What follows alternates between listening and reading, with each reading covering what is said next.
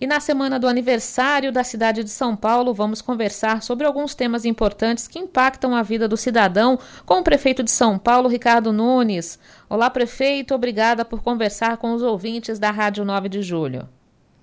Olá, prazer estar aqui com vocês novamente, mais uma oportunidade que vocês me dão de poder falar aqui com os ouvintes da 9 de Julho. Muito obrigado. Prefeito, um assunto que interessa a todos os cidadãos, sem dúvida, nesse momento ainda de crise econômica, é o emprego e a geração de renda. Como é que o senhor dimensiona a retomada da economia do município depois de dois anos críticos? Olha, você sabe que é, eu até tenho notícias boas para poder dar. Nós fizemos no ano passado um trabalho muito forte com relação às ações da prefeitura para a retomada econômica, geração de emprego e renda. Fizemos o plano municipal da retomada econômica. E o que, que a gente fez? Várias ações, por exemplo, não aumentamos tarifa de ônibus, reduzimos impostos, desburocratizou, fizemos um grande comitê entre as entidades é, para poder fazer com que a gente trouxesse mais empresas para cá, as que estavam aqui pudessem empreender mais. Bom, qual que é o resultado disso? Eu vou pegar, por exemplo, o, a comparação desse ano de 2022 com 2019, nós tivemos 11,7% a mais de empregos, mesmo agora, do que tinha em 2019. Só para a gente ter uma ideia dos dados do CAGED, que é o Cadastro Geral de Empregos do Ministério do Trabalho, é, pegar 2021, nós geramos 336 mil empregos formais na cidade de São Paulo. Esse número só, 336 mil empregos, sozinho, não dá para a gente ter um comparativo. A segunda colocada foi a cidade do Rio de Janeiro, que gerou 82 mil empregos formais. Bom, São Paulo gerou 336 mil, Rio 82 mil. Rio tem metade da população de São Paulo, mas São Paulo cresceu quatro vezes mais que a segunda colocada Rio de Janeiro na geração de emprego. Portanto, a gente tem resultado positivo. Agora, o que nós estamos fazendo? Trabalhando para poder ainda melhorar essa questão do desemprego. Nós temos um problema que os jovens de 18 a 24 anos é a faixa etária que tem maior número de desempregados. E tem um outro ponto que a gente identificou: nós temos muitas ofertas de vaga na área de tecnologia e falta mão de obra. O que, a prefeitura está fazendo? Colocando cursos profissionalizantes, fazendo parcerias para que a gente possa capacitar as pessoas para que possam ocupar essas vagas. Então, é, com relação a essa questão, eu tenho olhado de forma muito atenta, porque eu acredito verdadeiramente que a grande é, ação para redução de desigualdade social, para redução da vulnerabilidade é emprego e renda. Falando ainda sobre vulnerabilidade, sobre os mais pobres, não é, prefeito? O senhor sabe que no tempo da quaresma, que começa em fevereiro, a Igreja Católica trabalha um tema forte sempre na campanha da fraternidade, que tem essa dimensão de diálogo com a sociedade. Esse ano a campanha traz justamente o tema da fome né, linkando aí com a questão da vulnerabilidade. Que ações da prefeitura o senhor citaria para a gente que busquem aumentar a segurança alimentar das famílias e que estejam previstas na política de segurança do município? Olha, esse é um tema fundamental. Até para mim, que é, né, somos cristãos, católicos e a, a vida a gente passou em movimentos e pastorais, cuidando dessa questão dos pobres, mas especificamente na questão da fome. Nós temos o nosso Fundo Municipal de Segurança Alimentar, que eu aprovei na Câmara Municipal com 190 milhões de reais. Nós temos as ações da Secretaria de Direitos Humanos, que faz a distribuição diariamente, todos os dias, de segunda a segunda-feira, de 15 mil marmitas mais 5 mil cestas básicas e nosso programa do Cidade Solidária. Inclusive, as pessoas podem acompanhar entrando é, no site cidadesolidaria.org.br, que tem lá todas as ações desenvolvidas, inclusive georreferenciados locais de distribuição de cesta básica de marmitas, com transparência das ações. Mas é fundamental que a gente é, faça todo esse trabalho e a gente tem muita parceria aqui, principalmente da Arquidiocese de São Paulo, das nossas ações. E tem um, um, uma situação que a gente vai estar lançando agora recentemente, que além dessas ações importantes de, de dar a comida para quem não tem condições nenhuma, nós vamos é, inaugurar, abrir aqui o Armazém Solidário. Porque ainda tem famílias, pessoas que ela ainda pode pagar um pouco pelo alimento. E esse armazém solidário, o que, é? São, serão cinco armazéns na cidade que venderá os produtos alimentícios e de, de higiene e gás ao, a preço de custo ou subsidiado, para a gente poder dar um atendimento a todos. Aquele que não pode, a prefeitura vai é, entregar o alimento, a cesta básica ou apoiar as ações das entidades. E aquele que às vezes pode é, pagar um pouquinho, o armazém solidário que ele pode comprar o alimento é muito mais barato pelo preço de custo. Perfeito. Agora, um outro tema importante, prefeito, e o senhor tem defendido que pessoas com dependência química em nível extremo sejam submetidas à internação compulsória. Temos um quadro aí de extremismo aí de, de décadas que é a Cracolândia.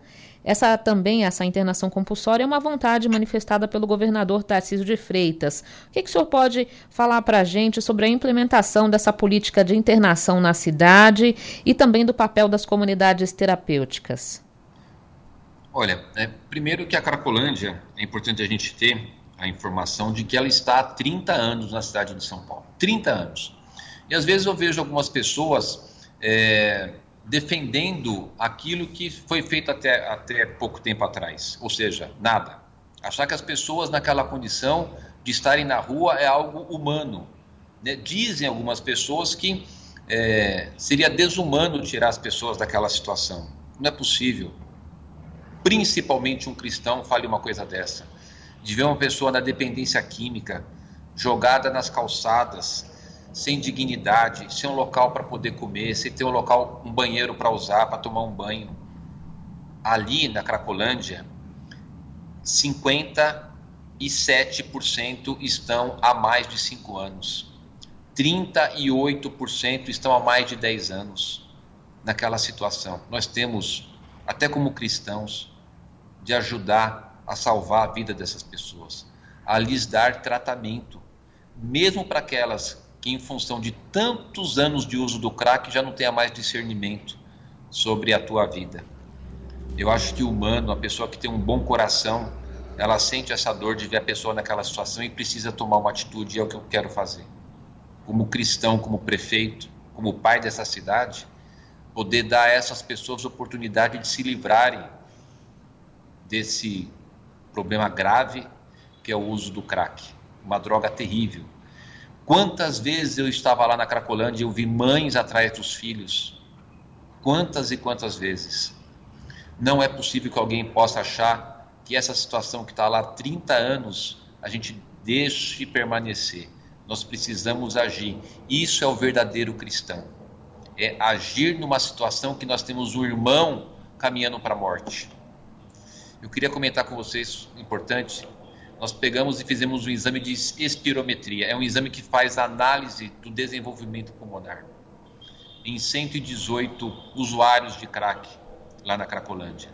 Metade deles tem comprometimento do pulmão, muitos chegando a ter só metade do pulmão, 50% do pulmão. É preciso agir e é o que eu quero fazer. Dar condições de internação. Se o médico receitar a internação compulsória, a prefeitura dará as condições para que essa internação seja realizada a gente salve essa vida.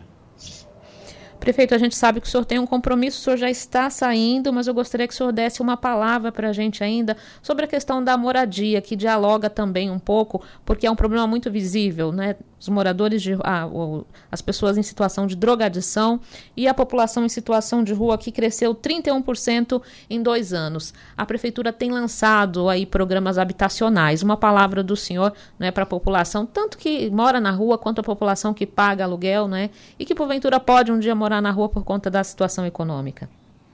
Muito bem. Nós fizemos é, aqui, eu já provei na Câmara, um novo modelo de programa habitacional da Prefeitura de São Paulo que chama-se Pode Entrar. Esse é o nosso programa habitacional. Eu é bom a gente poder compartilhar com os ouvintes do 9 de julho dados concretos para que a gente possa ter é, comparação e usar do discernimento para avaliação. Eu entreguei, como prefeito de São Paulo, 5.920 unidades habitacionais. 5.920. Já está entregue, a chave na mão das pessoas.